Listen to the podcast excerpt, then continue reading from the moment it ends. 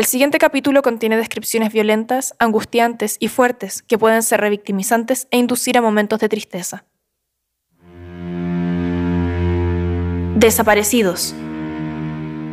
Un podcast testimonial a 50 años del golpe de Estado.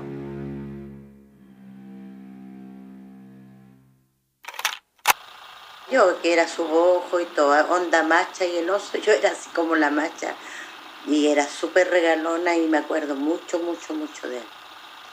Tengo muy buena memoria, desgraciadamente digo a veces. La psiquiatra, psicólogo y todas esas terapias que fui, porque, ¿por qué?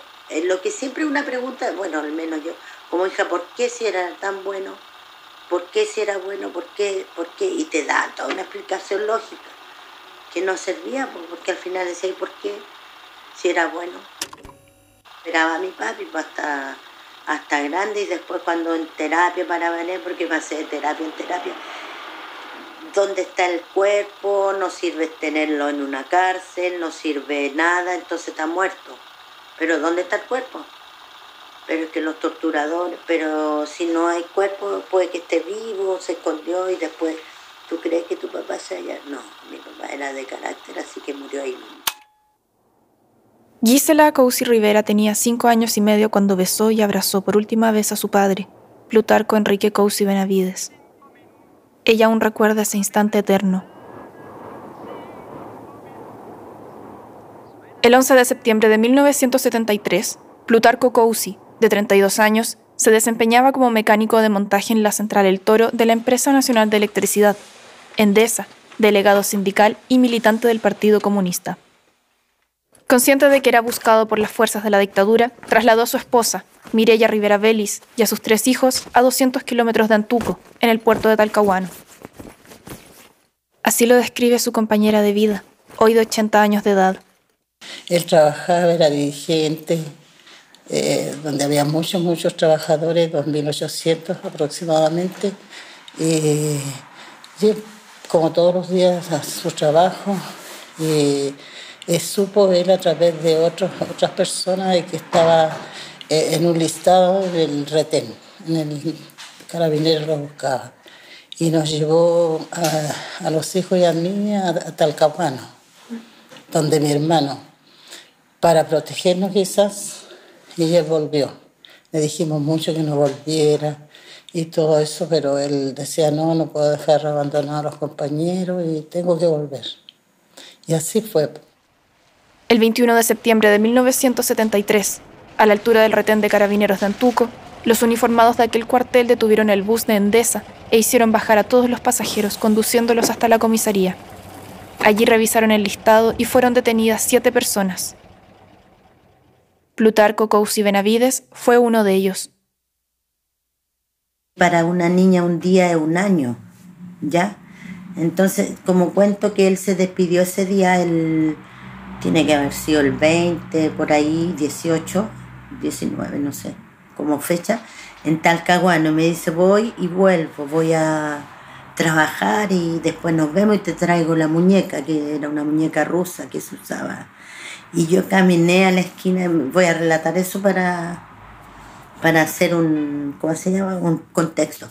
Y caminé en la esquina, que era, eran ahí nomás, pero para una es grande, es todo grande. Entonces yo lo miré, me despedí y después, supongo que al otro día, o no sé si era un mes, un día, fui, iba todas las veces, todos los días iba a la esquina, cuando sentía el tren, porque había un tren en, tal, en la estación. Y yo iba a buscarlo todos los días, todos los días, yo supongo que eran días, por no meses.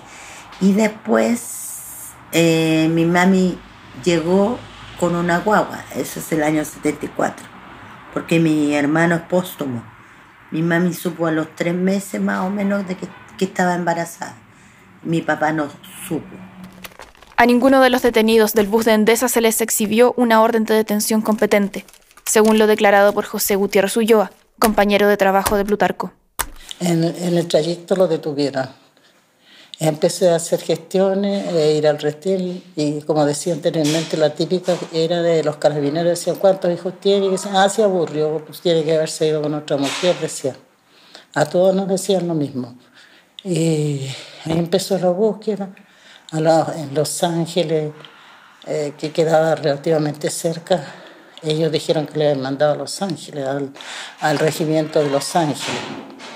Y no, ahí fui a la, a la Cruz Roja que se sabían antecedentes eh, hice la fila respectiva y cuando me tocó me dijeron de que no, no existía. Y alguien me dijo que leyera un diario, La Tribuna de Los Ángeles. Y ahí salían varios de los compañeros de trabajo de, que están detenidos, que son hoy desaparecidos. Mireya Rivera Vélez, esposa de Plutarco, se dirigió al retén de Antuco donde se le ratificó la detención de su cónyuge, e incluso pudo comprobar que en esa unidad policial constataba la detención y firma del padre de sus hijos. En el lugar, Carabineros le informó que Plutarco había sido trasladado al regimiento de Los Ángeles. Pocas semanas después de la desaparición de su marido, Mireya se enteró que estaba embarazada. Tres hijos tenía en ese entonces yo, porque quedé esperando recién al cuarto hijo. Y entonces Siempre me emociona hablar del hijo, porque el hijo fue el, último regalo que me dejó mi esposo. Tristemente, ni siquiera con un bebé en su vientre, los agentes de la dictadura dejaron de atormentarla. En ese entonces yo tenía, mm, estaba más esperando ya como seis, siete, ocho meses del hijo, entonces fue pasé por muchas, muchas, muchas cosas. Incluso, incluyendo cuando ahí me vi preocupada y asustada, cuando me sacaron unos dos tipos de civil del, ahí iba saliendo yo el comité Propaz que funciona ahí en, Carmen, funcionaba en ese entonces aquí a la entradita y en Santa Mónica.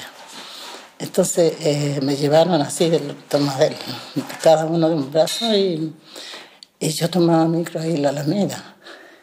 Y ahí me dejaron, y me, por supuesto que dijeron cualquier barbaridad, que no me presentaran por esos lados, que no me querían ver más, que iba a pasar, me iba a pasar lo mismo que a mi marido. Entonces, ahí tomé con un poquito de miedo, pero no, igual después me olvidé a la carne, sí. Después nació mi hijo y sí, seguí en la misma, seguí buscando. Mireya realizó innumerables gestiones para dar con el paradero de su marido. Visitó regimientos, cárceles, fiscalías militares, morgues, sin resultados positivos. Con el paso del tiempo, su hija Gisela Cousi también se unió a la búsqueda. Mi mami supo a los tres meses más o menos de que, estaba embarazada. Mi papá no supo. Entonces, eh, el 74 llega con mi hermano en brazo en junio del 74. Por supuesto que yo no lo reconocí como mi hermano porque me decían que mi papá andaba trabajando, que andaba viajando. Porque él hacía, era del comité paritario que es como los securitos. Entonces iba a reuniones y llegaba siempre con su maleta, su regalo, para primero yo, después lo otro. Entonces el contexto así que supe, supe, supe, supe fue en San Enrique, ahí en el sur, cuando fuimos, mi mami iba de donde le decían, iba, le decían, vaya, ay, llegó un barco a Coquimbo, iba a Coquimbo a ver a los presos, qué sé yo, recorrió entre ese trayecto nació mi hermano, digamos y tiene que haber sido, no sé, pues, fecha no, sin fecha. Pero un tipo me dice, tu papá, tu papá se ahorcó. Yo le digo que yo era niña, así que tiene que haber sido como 10 años. O sea, 73, 76, por ahí, 77. Y me dice, tu papá se ahorcó y tu papá se ahorcó y todo, tú soy la hija. Y yo lo miro y le digo, no, porque mi papi anda viajando. Entonces ahí yo dije, este", y salió mi mami, mi tía, y me dice, no, estás loco. Y ahí empezamos las terapias con la señora Adriana Maggi, se llama la psiquiatra, para entender que está, no, pues le decía yo, si él no está muerto, no, es que la desaparición forzada, ¿y qué va a saber una niña lo que es una desaparición forzada? No sabían ni los grandes. Pero yo dije, ¿qué desaparecido? Y ahí yo no, como que el tiempo no sé, es atemporal porque no sabía dónde estaba, qué, era de mi vida, me veía en Valparaíso. Pues nosotros nos llevaban a varias partes donde la familia nos apoyó harto, sobre todo la familia paterna de Valparaíso. Entonces, y de repente caí en una terapia, en otra, en otra, y de repente asumí y los libros de la agrupación en donde salían los compañeros detenidos desaparecidos, se vendían en la, en la vicaría y había que hacer aporte. un compañero de la básica dice, se sube a la mesa y hace un discurso así como los poetas muertos en esos años. Y dice, nosotros somos hijos de detenidos desaparecidos. El 6 de octubre de 1973, en el diario La Tribuna de Los Ángeles, apareció una publicación referida a la información oficial entregada por la Oficina de Relaciones Públicas de la Intendencia, en la que se señaló que, después de haber sido puestos en libertad incondicional y mientras se completaban las diligencias, no se presentaron al ser nuevamente requeridos. Eladio Ulloa Pino, Héctor Inostroza, Víctor Jerez Mesa, Víctor Ulloa, Plutarco Cousi Benavides. Las cinco personas antes señaladas se encuentran desaparecidas a la fecha. Y ahí decía que mientras se realizaban eh, gestiones referentes a las siguientes personas, le habían dado de, libertad. Y bueno, me tranquilicé un poco, pero nunca, nunca apareció. Hubieron muchos, muchos comentarios y noticias después que lo habían llevado a Mulchen, que Mulchen lo habían eh, fusilado a varios de ellos. Y así fue, pero posteriormente teníamos, me vine a Santiago. Teníamos una casita aquí en la granja. Y por la guagua que estaba esperando también. Así que cesé un poquito, pero no obstante me vine al Comité Pro Paz. Cuando existía, lo primero que hice es ir ahí, porque se sabían a través de otras personas, se sabía que en cierta parte funcionaba eh, algo que es referente a los nuestros que se podía contar con ellos. Y ahí empecé por la búsqueda. Después, posteriormente, la Vicaría de la Solidaridad. Nunca he dejado de participar, ni, ni, de hacer gestiones referente a, a la detención y desaparición de mi esposo. El informe de la Comisión Nacional de Verdad y Reconciliación consigna que el 14 de enero de 1977 en medios de prensa se publicó que Plutarco habría sido fusilado junto a Wilfredo Quiros Pereira, Mario Olivares Pérez y Víctor Jerez Mesa. A pesar de esta información, no hay certificación de la muerte ni explicación oficial de su destino. De otro testigo dice que lo mataron ahí mismo, entonces, y no es falacia, sino que comprobado el corazón de hija será.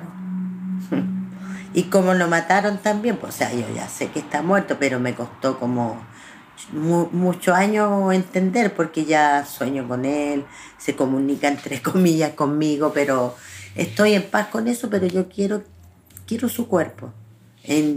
Si hablo en lo personal, pero de todo, ojalá, que se investiguen todos los centros de tortura, que se rastreen, porque no es caro, falta voluntad. En vez de derivar, de darse vuelta y todo, que lo hagan, porque los presupuestos pueden ser pocos, pero nosotros mismos podemos acabar, como la gente de Pisagua, que se iba todos los días, todos los días a escarbar.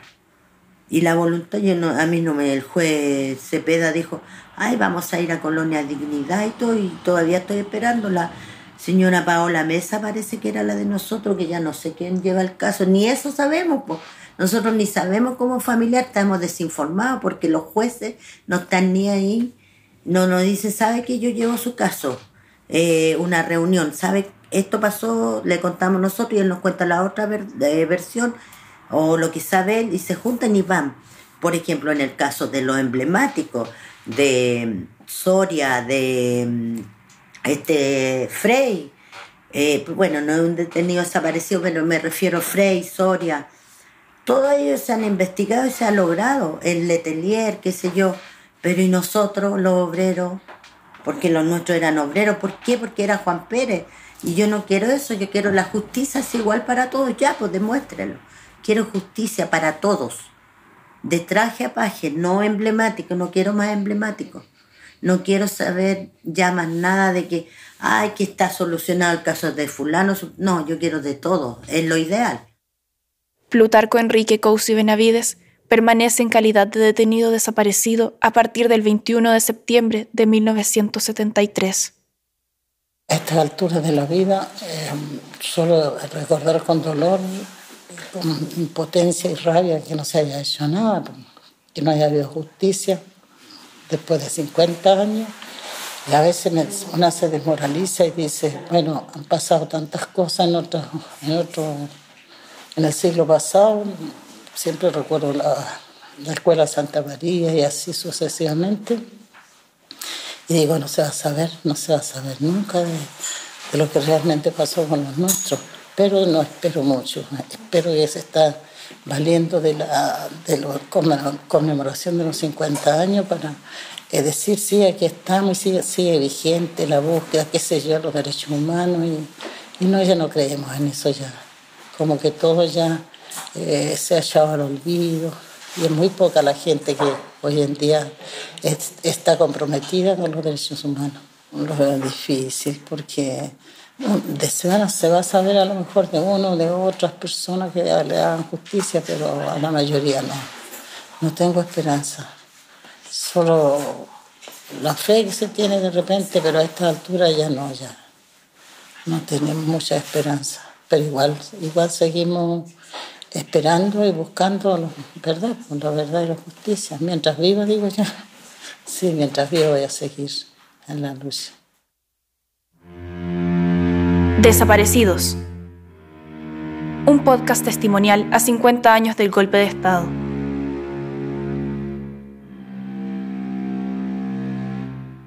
Créditos.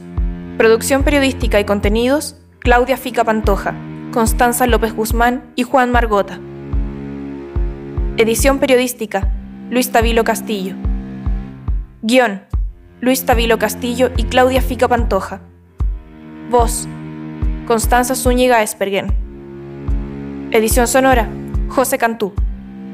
Agradecimientos a la agrupación de familiares de detenidos desaparecidos y a la Comisión Chilena de Derechos Humanos.